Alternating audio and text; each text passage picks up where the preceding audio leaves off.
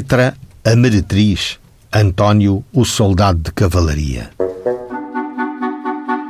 Que procedendo ao exame do cadáver que se encontrava estendido sobre a mesa, verificou o seguinte: o cadáver era de um indivíduo do sexo feminino, de 23 a 24 anos de idade, de estatura regular, cabelos e olhos castanhos, que se apresentava muito ensanguentado nas mãos, na face, no cabelo, na parte superior do tronco e roupa, vestia camisa de chita cor-de-rosa, blusa de chita azul clara, três saias, uma de paninho branco, outra de chita em xadrez encarnado e branco e outra exterior de chita às listas longitudinais pretas e vermelhas, meias de lã azul escuras, ligas azuis claras e sapatos de couro amarelos.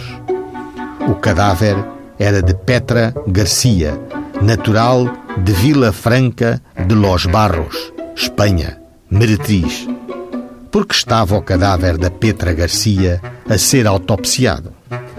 Porque havia sido assassinada com dois tiros de arma de fogo disparada a pequena distância e golpes de navalha muito consistente e bastante afiada, vibrada com violência. O assassino fora o soldado de cavalaria António José Frade, tomado pelo ciúme, que em seguida deu grande golpe nas goelas, vindo em consequência dele a falecer.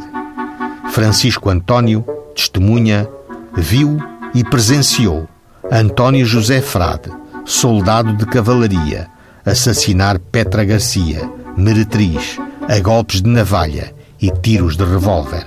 E, em seguida, com a mesma navalha, cortar o próprio pescoço dele, sendo conduzido ao hospital militar e falecendo no mesmo dia.